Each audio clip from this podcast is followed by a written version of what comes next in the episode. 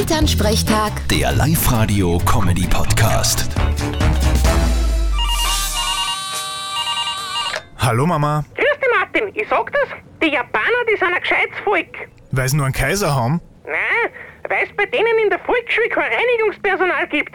Da müssen die Schüler selber putzen. Und wieso ist das gescheit? Ja, weil die Kinder dann lernen, dass sie weniger Dreck machen. Ich finde das pädagogisch sehr wertvoll.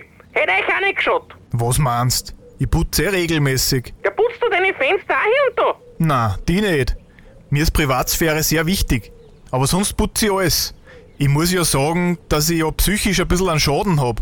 Ich hab nämlich voll den Putzzwang. Du hast einen Putzzwang.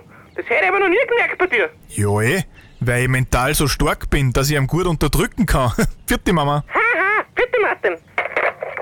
Elternsprechtag. Der Live-Radio-Comedy-Podcast.